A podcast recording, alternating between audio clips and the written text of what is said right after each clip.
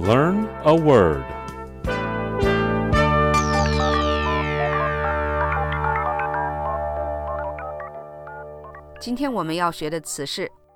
outcry. Outcry is spelled O U T C R Y. Outcry. Outcry 的意思是呐喊、大声疾呼。An outcry following a draft amendment of Afghanistan's mass media law has led the presidential palace to announce it will recall the new draft amendment until proposals are discussed further with the news media.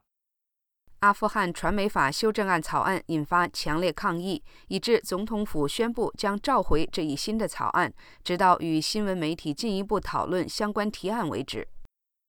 China is facing a public outcry over its claim that Beijing had basically won the war against poverty after Premier Li Keqiang admitted that more than two fifths of the population made less than $140 a month.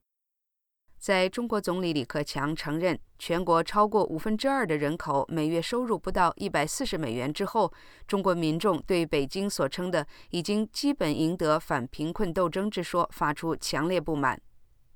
好的，我们今天学习的词是 outcry outcry outcry